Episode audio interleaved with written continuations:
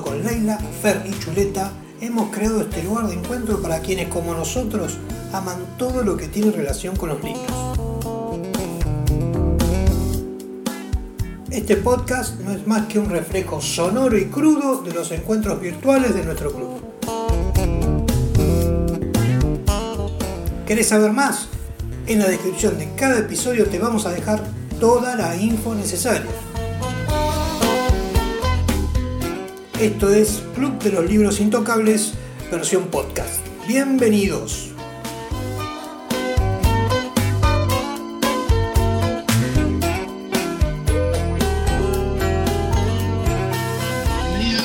Chicas y chicos. Digo chicos porque había uno por ahí dando vuelta. ¿eh? Esto es el Club de los Libros Intocables, la tercera, el tercer encuentro virtual, la tercera juntada. Eh, la novedad inmediata es que tuvimos entre ayer y antes de ayer, seis o siete miembros nuevos, que estuvo alucinante porque entraron así en manada. Por eso yo pregunté ahí por privado a ver si alguien había estado haciendo publicidad o difusión, porque no es común. Se agrega uno por semana, dos, pero entraron eh, así que estuvo buenísimo. Para la gente que nos está mirando, que vamos a debatir la lectura de Julio, ¿eh? amigo imaginario del autor nos van a decir ustedes, pues yo no me acuerdo cómo se llama. Chubosky. ¿Cómo? Ay, ¿por qué me haces esto? Steven Chubosky.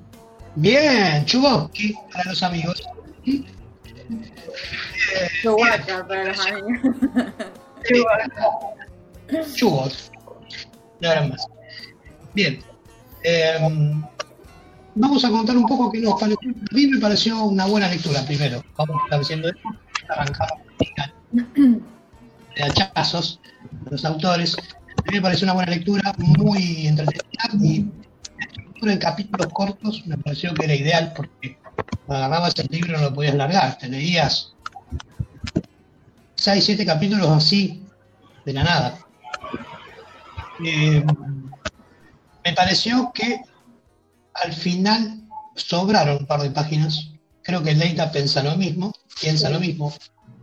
Creo que el final se alargó demasiado. Para mí era como que siempre daba la vuelta sobre lo mismo. O sea, cuando parecía que estaban todos salvados, parecía la, o la mujer siciante, el gato llorón, el, el, Ambrose, Mary Kathleen, pobre sufrida esa chica. Siempre pasaba algo. Entonces daba vueltas y estiraba 10 páginas más, dos capítulos más, dos capítulos más. Y yo soy mucho de mirar el porcentaje, la mala costumbre que, te, que el mal acostumbramiento que nos agarramos con el Kindle de mirar el porcentaje. No avanzaba nunca el libro. ¿Cuándo termina? Digo, Dios, Cristo, Dios.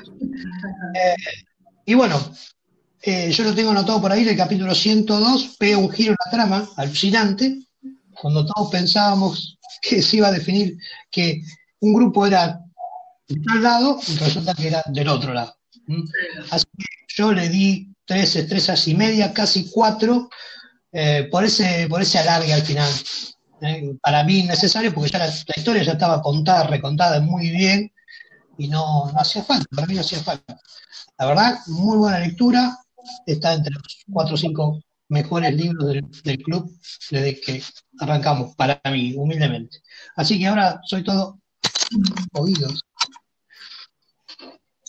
Sí, yo opino lo mismo que vos, Damián. Para mí las últimas 200 páginas, te lo digo, 200 páginas sobran.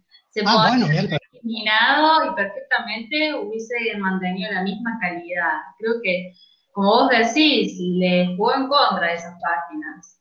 Eh, la verdad, si les soy sincera, obviamente no me lo esperaba ese giro de trama, ese que el señor amable, ahora vamos a hablar de spoilers, en realidad es el malo, pero creo que lo sospechas. En algún punto lo llegas a sospechar. Sí, yo te puedo decir, perdóname que te interrumpa, yo lo empecé a sospechar cuando él continuamente veía en el hombre amable la figura de, su padre, de su papá. Es como que era todo muy perfecto. Claro, o en el hecho de decir, y, pero tenés que matarla, tenés que llevarla a la calle, insistir en eso, en muerte, cuando teóricamente es el bueno de la historia. Sí, pasa que caracteriza de forma tan horrible a la mujer siciante que vos no dudás que hay que matarla, porque la verdad que la describe siempre de una forma tenebrosa. Eso te despista mucho. Claro, a ver, yo le, vamos a dejar que nos cuente un poquito Andrea, si quiere, y después le voy a hacer un par de observaciones. Eh, bueno, yo estoy de acuerdo con lo que han dicho. La verdad, me parece que en general es una lectura fácil. Eh, la verdad, se lee muy, muy fácil. Eh, los capítulos cortos y uno siempre como que quiere avanzar más. Yo, digamos en mi caso, yo me sentí muy enganchada eh, hasta que llegó ese punto en el que gira completamente la historia. O sea, yo creo que es, un poco lo que decías, de que tú esperas que ya, ya empiece el desenlace, pero otra vez se reactiva y, entonces cada vez que tú crees que te vas a acercar al final, creo que te alejas cada vez más y cuando llegó a ese, giro como pues, a ese giro inesperado, ahí siento que me desinflé un poco porque me pareció que el argumento venía muy, muy bien, digamos, muy bien direccionado y ese cambio me pareció a mí un poco como forzado. Entonces como que no me sentí un poco cómoda en el desenlace. Eh, siento que, que, digamos, toda la historia nos hizo pensar a nosotros, digamos, si y el argumento estaba muy enfocado a quién era el malo, quién era el bueno, o sea, los papeles estaban completamente claros. Y creo que si hubiera seguido esa trama habría sido un gran libro, pero ese giro me parecía que no estaba sustentado, no, no estaba sustentado, no había como, como elementos, digamos en el caso de Damián sí los ve, yo en mi caso no los vi, como elementos que a mí me dijeran, claro, es que no me había dado cuenta, eh, no, me pareció como que súper forzado y digamos, mi calificación del libro fue 3. No me pareció un libro malo, me pareció un libro muy, muy entretenido, pero me costó ese, ese, ese cambio de argumento bastante. Y, ya, igual lo disfruté, igual lo disfruté bastante, pero, pero no quedé convencida. O sea, cuando tú, tú crees que, como, nada, no quedé convencida. Bien, Andrea, ¿vos estás con auriculares? Sí, porque se nos está metiendo el sonido de nuevo en la grabación y se genera un eco cuando hablas. No sé qué puedo hacer porque los tengo los. Espérame, miro, espérame un segundo. ¿Me pareció a mí o, o ustedes también lo escucharon?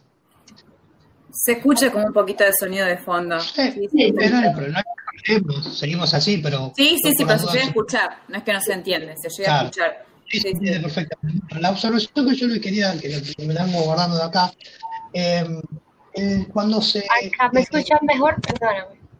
Sí, Ahí te escuchamos bien. Mejor, sí. Ok. Bien. Eh, también me quedó la imagen del payaso. Que el payaso está delante de los chicos y se mata. Sí. Pero no muere. Es que si vos te pones a ver, el libro tiene, tiene mucho de eso. No quería, no tenía ganas de volver atrás, porque ya, ya está, yo quería terminarlo, ¿no? Eh, digo, y nadie se muere. El payaso, ¿qué pasó con el payaso? Me lo dejaron ahí inconcluso.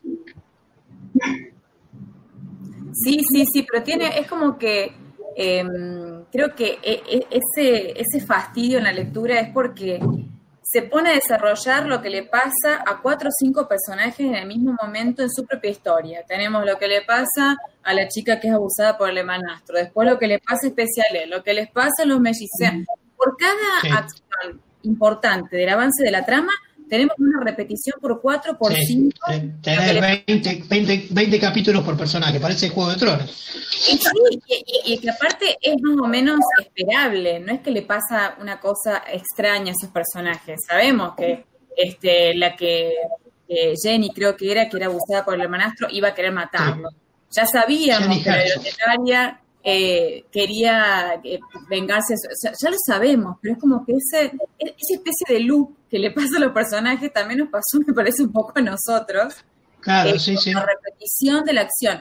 em, es la primera vez que me pasa eh, que tengo esta sensación en la lectura respecto a acciones. Me suele pasar con autores que se ponen a describir mucho y que lo hacen denso con las descripciones. En este caso me pasó con acciones. Entonces sí, la, la, trama avanza, pero estamos como detenidos en lo que le pasa a cada uno. Sí, sí, sí. Eh, sí, por, por momento es tedioso. Ojo que a lo mejor es la intención del autor. ¿eh? También, sí, sí. Yo no, no, creo, yo no leí nada de este muchacho, no sé si publicó más cosas, no sé. No, es claro la, influencia de Stephen King, ¿no? Él lo sí. desde el comienzo y es clarísimo. Lo dijo, King. Lo dijo el gran ausente de esta jornada, que Chuleta lo dijo. Es muy Stephen King. Y para leer, para, para leer, prefiero Stephen King. Después no sé cómo, o sea, para seguir leyendo prefiero mejor leer el, original, quiso decir, ¿no? Está, está perfecto, ¿se entiende? Eh, sí. Hay que ver cómo terminó, no sé si lo terminó, no sé qué hizo, porque me dijo que iba a estar, pero no sé. a lo mejor desde las sombras, asesino.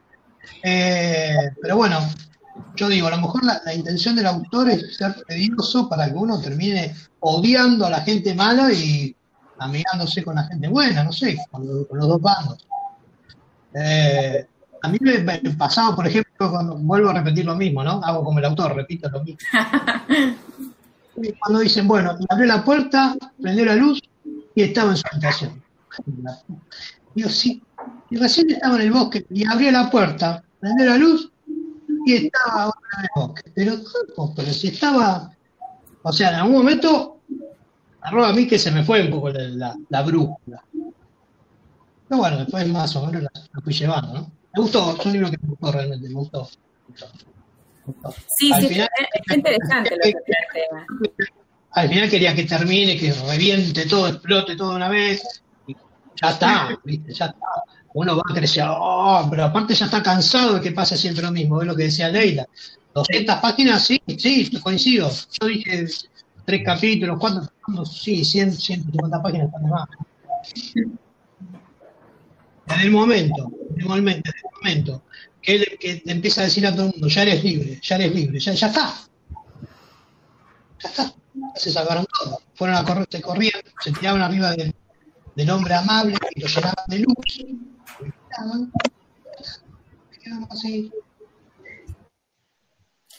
Sí, eh, a mí me encantó esa metáfora de que como que el poder de salvación está en cada uno, en ser capaz de sacarse su propio hilo, eso estuvo genial.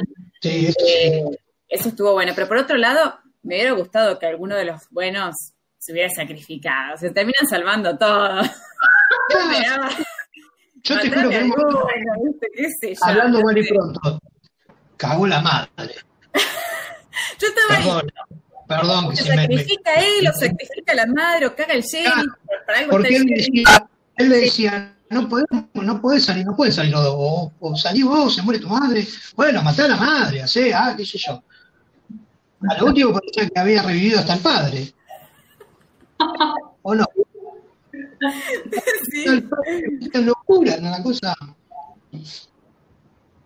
Parecía que David Olson también. Bueno, menos mal que al final empezó pobre que tenía la lengua de serpiente.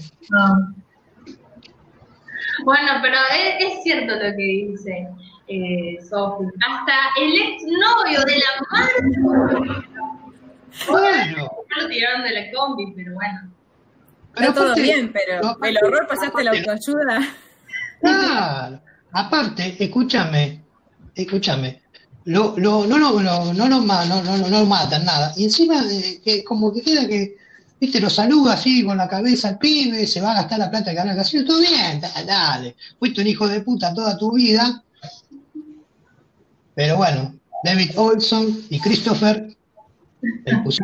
Es que yo, es que yo por eso hablo del, del argumento que me parece muy, muy flojo, o sea, digamos toda esa lucha y de repente no, la solución es que cada uno se libere. Bueno, o sea, me, lo mismo de Jerry, lo que están mencionando, o sea, me parece un poco como, como que le meten mucha trama y uno dice, Dios mío, ¿cómo se va a resolver esto? Pero después la solución es como, ¿en serio era así de a mí me costó al final.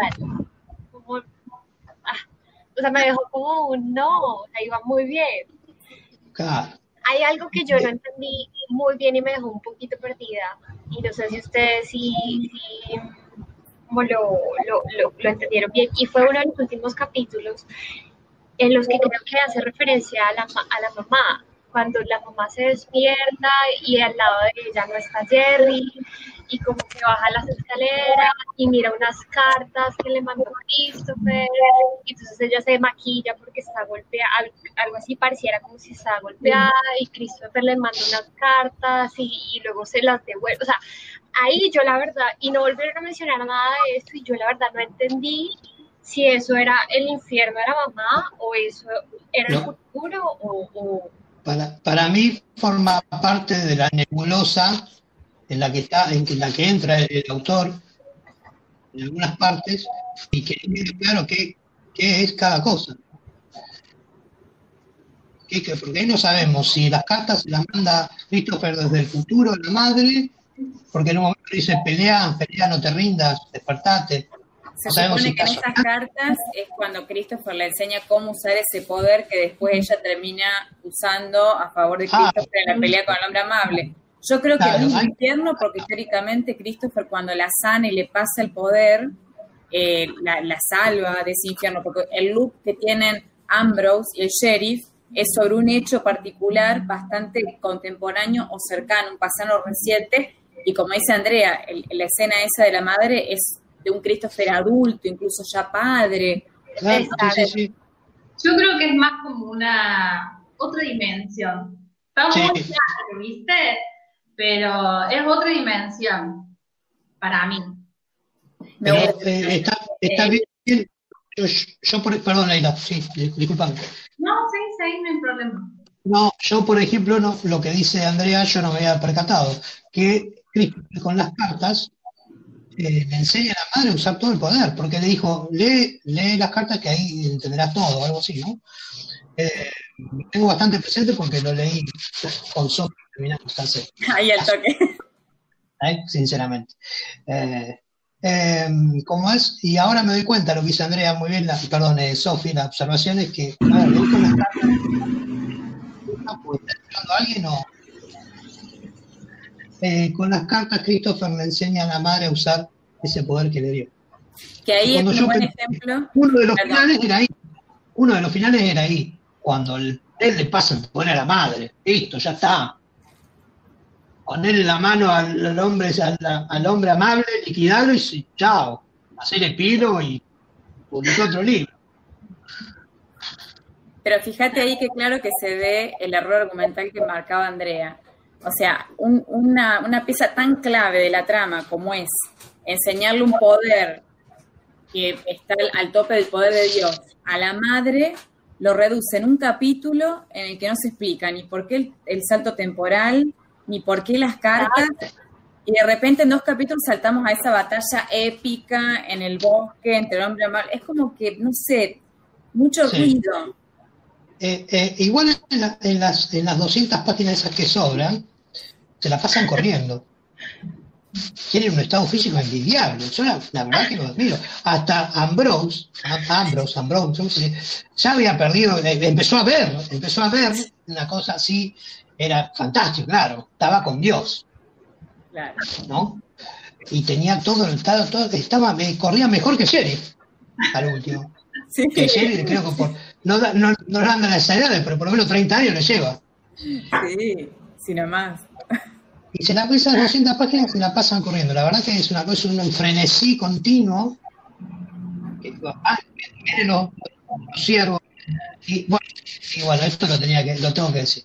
El personaje más sufrido para mí del libro, ¿quién es? A ver. Lady Catherine. Lady Catherine. pobre. Pobre chica. por y encima termina embarazada. Yo pensaba que al final no iba a pasar. Pero Cuando le dice salvamos al bebé. Por el bebé de Rosemary, dio listo, acá en la segunda parte. Onda bebé de Rosemary.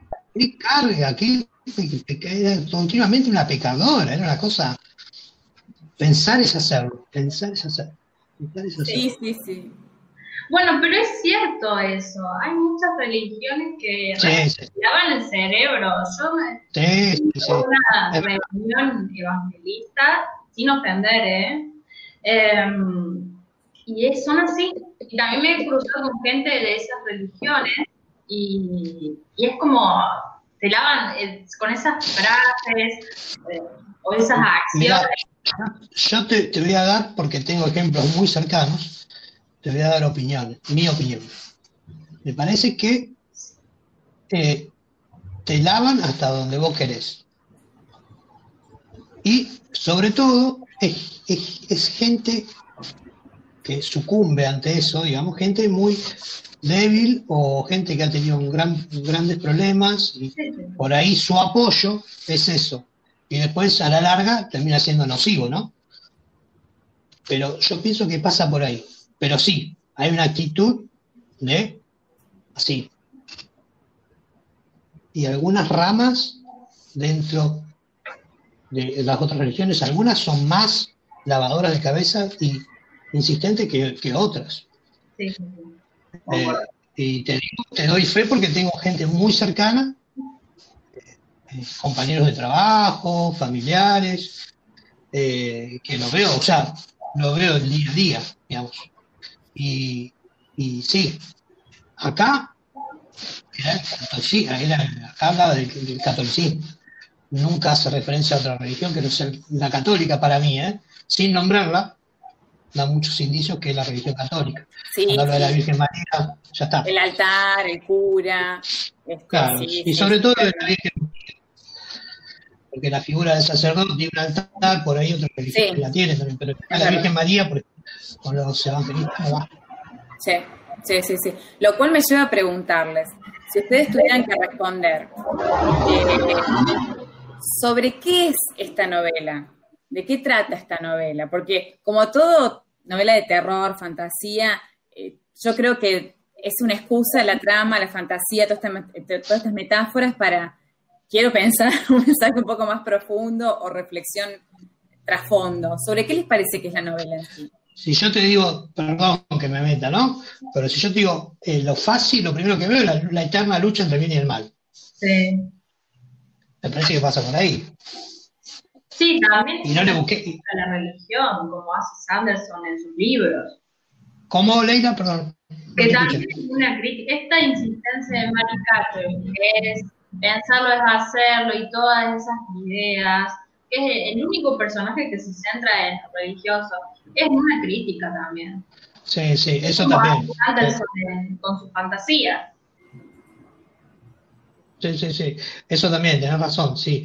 Eh, están continuamente eh, remachando sobre lo mismo.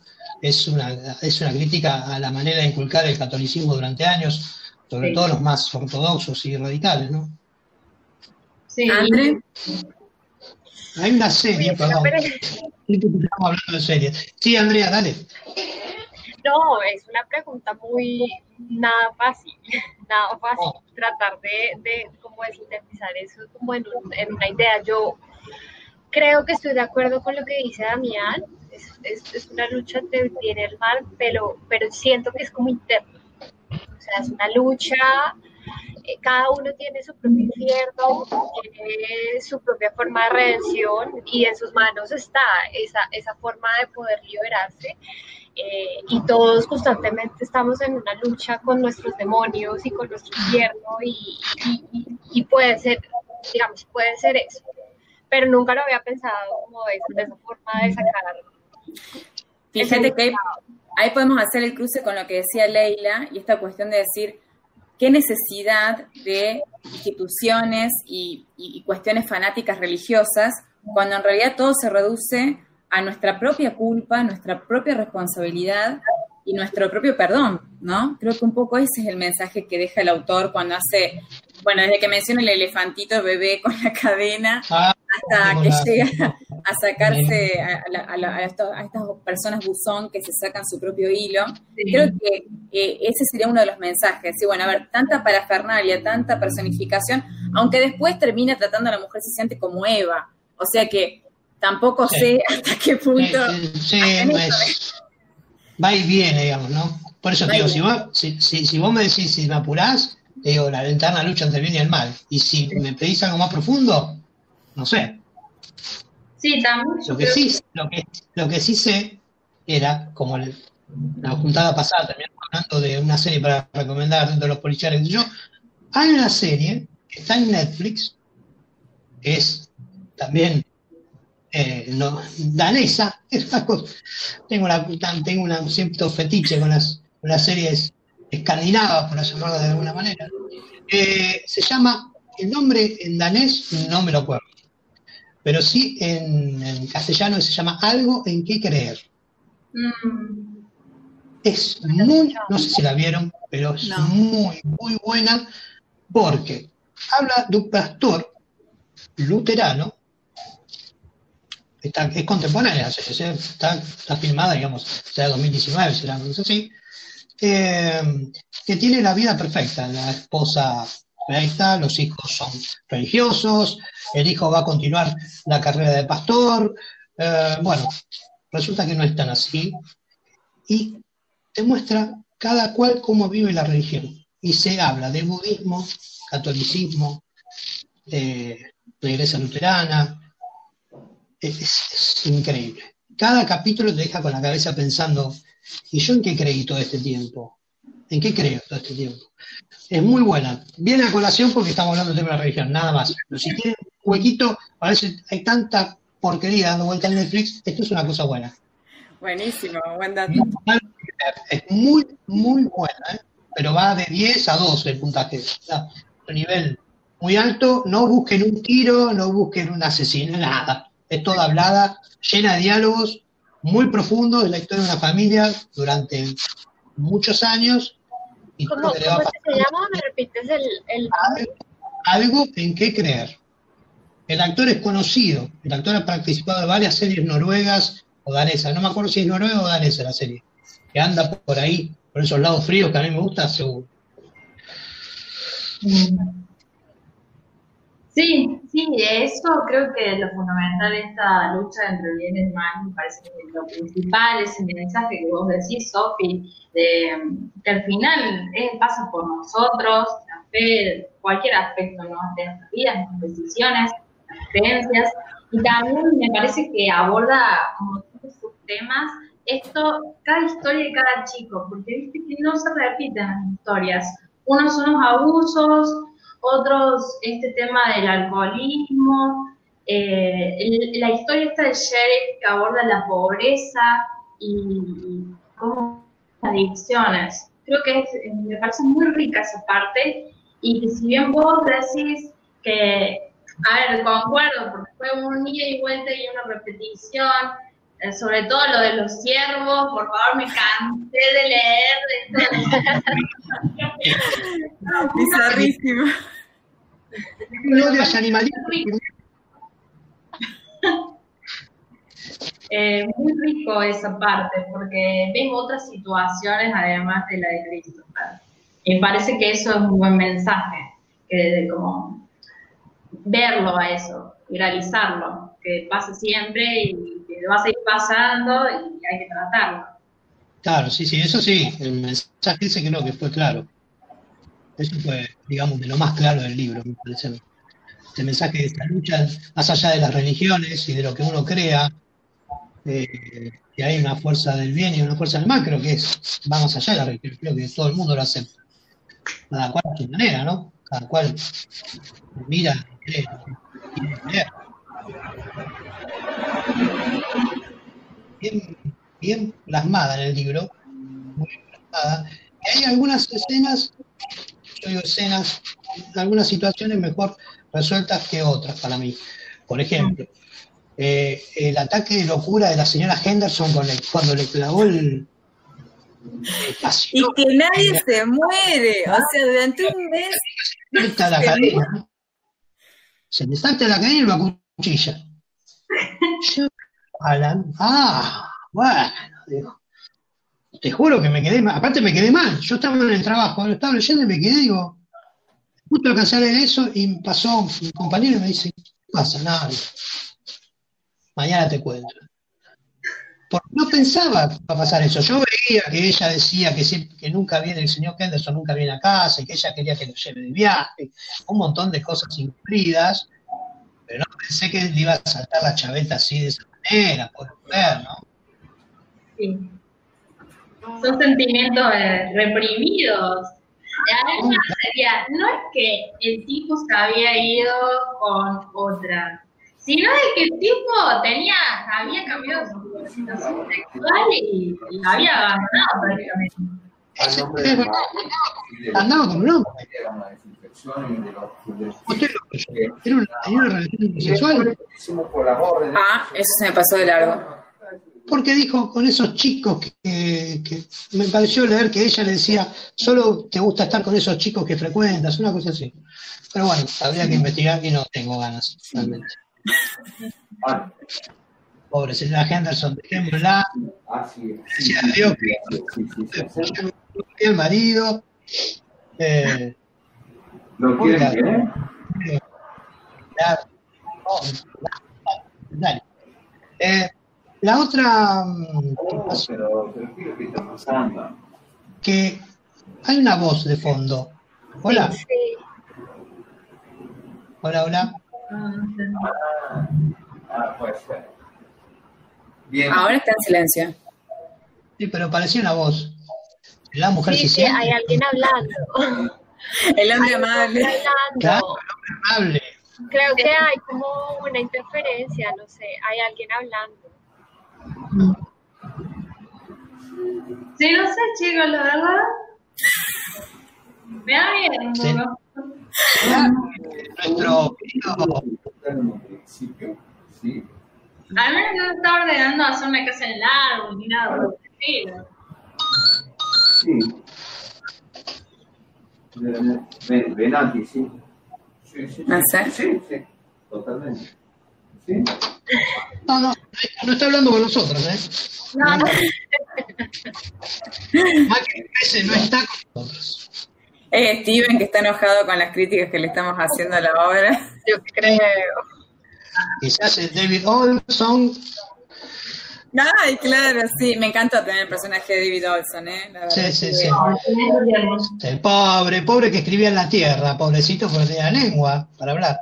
Ay, No se sí. escribió en la tierra. Qué, qué atroz. ¿Quién le sacó la lengua? Claro, para mí era la, era la mujer siciante. Pero teóricamente debería haber sido el hombre amable. Claro, pero eso es otra detalle, ¿eh? Y Leila, a ver. ¿Le sacó la- Y el hombre amable, obviamente, si la mujer se siente la pena. vos alta que, a ver. eh, Igual muchas escenas que plantean de que era el hombre amable y que las hacía parecer horroríficas, me pasó Sí. como a vos, Damián, no voy a volver a leerlas, pero me parece Sí. que no dejaban mucho lugar a dudas de que no, no parecía mala la mujer siciante, realmente la No. tuvo mala. Claro, claro, sí. Lo- pero a mí, la verdad que en el capítulo 102, eh, a mí que se me, se me dio vuelta la, la tortilla. La verdad, yo no, o sea, no me- me- estaba muy estaba muy perfecta la cosa, pero no sospechaba que iba a ser tan distinta la cosa. No, no. Y fue un cambio muy rotundo. Tuvo que ajustar Sí. muchas cosas, me parece, para que le cerrara. Y ahí fue donde, eh, ¿qué, qué, qué pasó acá? Pero si es por, por, por amantes del horror y por escenas bizarras, el libro está Sí. lleno de escenas bizarras que un Sí, lector sí. del horror las va a disfrutar muchísimo. Esa parte de la, de la escena en la que están todos los bebés como una especie Ah, de sí. Sí. Saltan, empiezan a gatear, Uy, sí, horrible. terrible, Ah, terrible. es feo. me llamó la la- atención mucho esto de que insistía eh, cuando él iba al mundo imaginario, a la otra dimensión, que esto del hombre vestido de chica eh, de Boy Scout. Scout, o el hombre metido en el árbol, o los dos que se están besando, los dos amantes que se Eh. están besando y no se pueden separar, es, es algo No. terrible. Sí. Eh, después la de la mamá con la cabeza dentro del tarro de cereales. Ay, Ah. no, qué horror. Bueno, es la, la nena con las uñas pintadas, lo que encuentra el sheriff, por favor. Ah, sí. Es esa, terrible, esa escena fue terrible.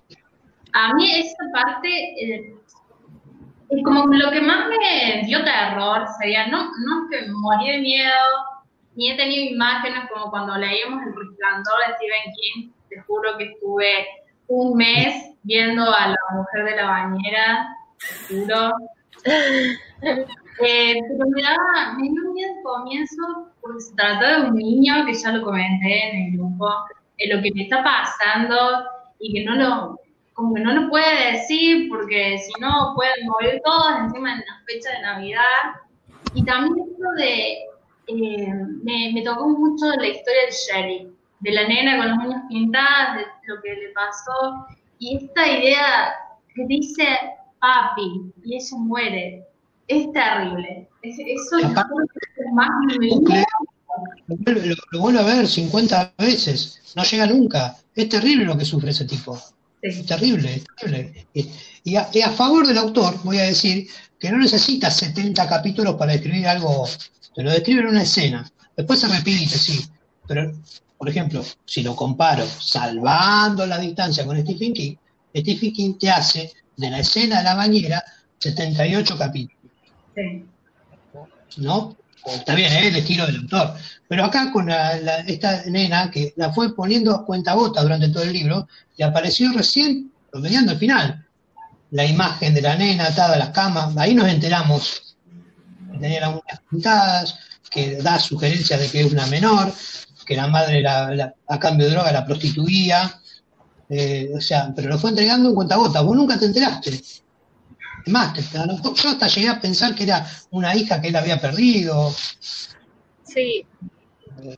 Por eso, él lo fue llevando cuenta gotas y en un capítulo hizo aparecer a la chica. Sí, y no defraudó, ¿eh? porque todo lo que uno se imaginaba de crudeza en ese capítulo es impecable. Viste, Leila, del resplandor que me hiciste acordar, mala tuya, que me hiciste acordar, mi hijo tiene un ciclo, no lo podía mirar sobre el triciclo. Ah, el triciclo. Ah. El resplandor que recorría lo, el, lo, el, piso con el triciclo. Eso es, eso es culpa de Kubrick. Kubrick, lo que hizo ah, en la película está esa imagen. En la película está esa imagen del tipo del nene con el triciclo. Mi hijo tiene un triciclo, no es parecido, distinto, otro color, todo. Pero a mí me quedó, apenas terminé de leer el libro, volví a ver la película de masoquista nomás, de tarado, y bueno, el triciclo me decía, ¿quieres bici? No, te vas en la bicicleta. ¿Qué vas? Sí, papá, no, papá tiene razón. Se agarra la bicicleta, o caminando, el auto, no sé. Vamos al, al kiosco de la esquina en el auto. Pero en el triciclo no. Ahora que, lo confieso. Ahora que mencionas a los niños y a los, y a los triciclos, eh, leí ahí en Goodreads que varias críticas, entre comillas, que le hacían al libro, eh, a, algunos lectores les parecía que era muy joven el nene de siete años para hacer toda esa reflexión y todo lo que pasa, lo que vos decías, Leila, de, de lo fuerte que le pasa a un niño, planteaban de que eh, esta independencia, por ejemplo, para irse al bosque, eh, que un niño de siete años no, la, o sea, como que la vida real de un chico de siete años no admitiría sí. historia, tendría que ser un poco más grande. No sé ustedes qué, qué opinan. Sí, pero también los niños a esa edad como... Son inocentes. No razonan. Ah. No razonan de nosotros como nosotros y que es de noche y que hace frío, no lo razonan. Entonces, y además como por todo lo que pasó, yo creo que es un niño más maduro para su edad que cualquier otro. O sea, algunos de sus amigos, por ejemplo, los mellizos, no, no podrían haber hecho lo que él hizo es lo que Christopher hizo. Ah, eran dos pavos, perdónenme, pero eran dos pavos. Pobre Mati Mike. Yo, sí. Eran que sí, qué sé yo, no sé. Eh, igual si hubiese sido más grande, por ahí perdía la gracia. Eh, y a su vez. Sí, Andrea, dale. No, de todas maneras, yo creo que, que Christopher también tuvo como un golpe de realidad durísimo cuando vio al papá eh, muerto en la bañera y que de alguna forma eso a él lo, lo, lo maduró a la fuerza de alguna manera. Y, y lo hizo entender o ver la realidad un poco distinta. Entonces yo creo que la edad, digamos que, que si fuera un niño promedio sí sería muy, pues muy, muy, muy pequeño, pero dadas las circunstancias de él y lo que tuvo que afrontar, yo creo que, que es un niño diferente. Tal cual. Entonces, Igual yo lo que puedo aportar es que eh, a esa edad los chicos son mucho más perceptivos. Entre los 3 y los 14 es la edad para que el chico incorpore todo. Claro. Es la edad justa. Son esponjas. Después cada vez se complica más. Cada vez pierden más interés. Pero cuando estén en esa edad incorporan todo. Por ahí, si lo mirás desde el lado de vista pedagógico, si querés, era más difícil meterle a un nene de 7, de, de- de menos de 8 años, esa, esa, toda esa fantasía, ¿no?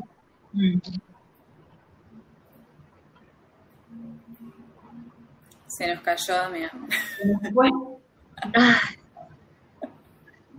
sí, no se debe haber tenido algo. Sí, sí, sí, no sé qué, qué, qué sucedió. No sé si nos queda algo más pendiente, chicas, para tocar de...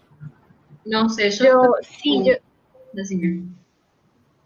yo sí tengo, bueno, digamos un tema recogiendo un poco lo que, lo que has mencionado y es que al principio del libro cuando se empieza a desarrollar todo este, pues todo lo que empieza a vivir el niño, que él mismo, o sea, me asombró mucho cómo él mismo se cuestionaba su, su, ¿cómo se dice eso? Su lucidez, o sea, él dice, ¿será que esto sí me está pasando o me estoy volviendo loco?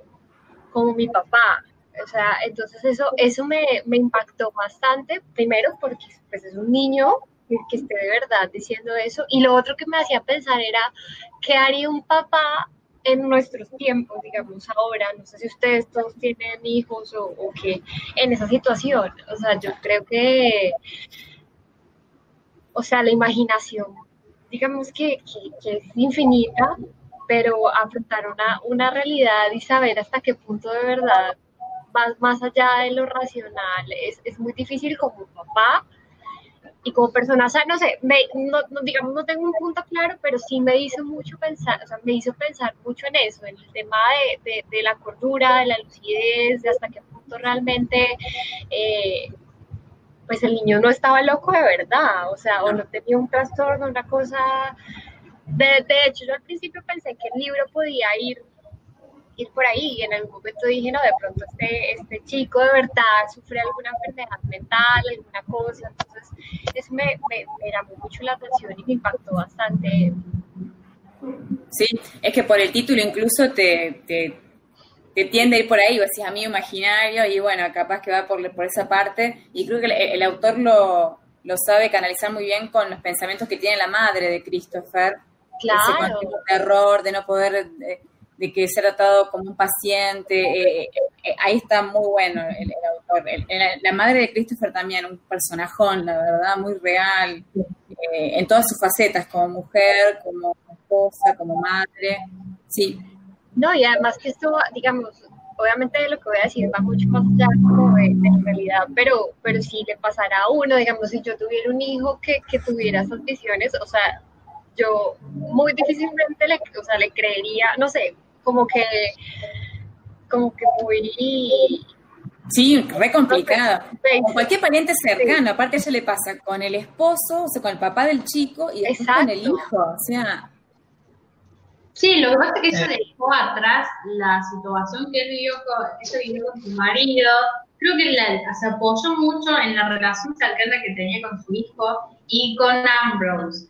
Porque si ella no hubiese tenido Ambrose o hubiese tenido una relación como tenía el otro chiquito con su madre, de que lo dejaba en la caseta del perro, obviamente que se iba a dedicar, pero era una relación totalmente diferente. Ella confiaba plenamente. Y Sí. como Claro. de realidad, de que estaba pasando por eso. Sí. ¿Me escuchan? Sí, ahora sí. Eh, escúchenme, eh, yo me tengo que retirar. Oh, Así que si quieren, No se escucha. eh, ¿me escuchan ahí? Hola. Ahora sí. no, ahí sí. Si quieren, damos por terminar la transmisión en vivo. ¿Eh? Porque yo tengo que ir a pagar la transmisión si no sigue. ¿eh? O es un corte muy abrupto. No, creo que charlamos un montón, le sacamos jugo. Creo que le hablamos bien. Pregunta, antes de que se corte, porque la necesito. Sí, A ver, es obvio que vas a ver otro libro del autor. Vamos, si no, Sí. no hubiera abrazado a Maricate. sí. ¿Te leerían? Yo creo que no. No quiero entrar en el bucle de nuevo. No, no, no, no. Salgo, salgo con un cuchillo y, y acuchillo ¿Vos la almohada 20 veces, no sé, no. Depende de la extensión. Si me sacaron un libro de 300, Nah, vas a ver que no va a ser así, que va a ser No, o mil, porque viste que siempre. Sí. sí, olvídate. Te va a clavar un libro de 1200 páginas. no, entonces no. De Mari Purísima. ¿Cómo Creo leí? que, eh, Yo sí lo leería. yo creo que el, el No, libro se va a si se, se centraría en el, en el- en el hijo de, de Mari Purísima. Ay, pobre maricata. Sí. Gente, nos vemos en la juntada, ¿les parece? Buenísimo, buenísimo. Bueno, pues. Muchas gracias. Un gustazo, gente. Sofi, Andrea, nos vemos. Chau, chau. Chao, Chao. chao.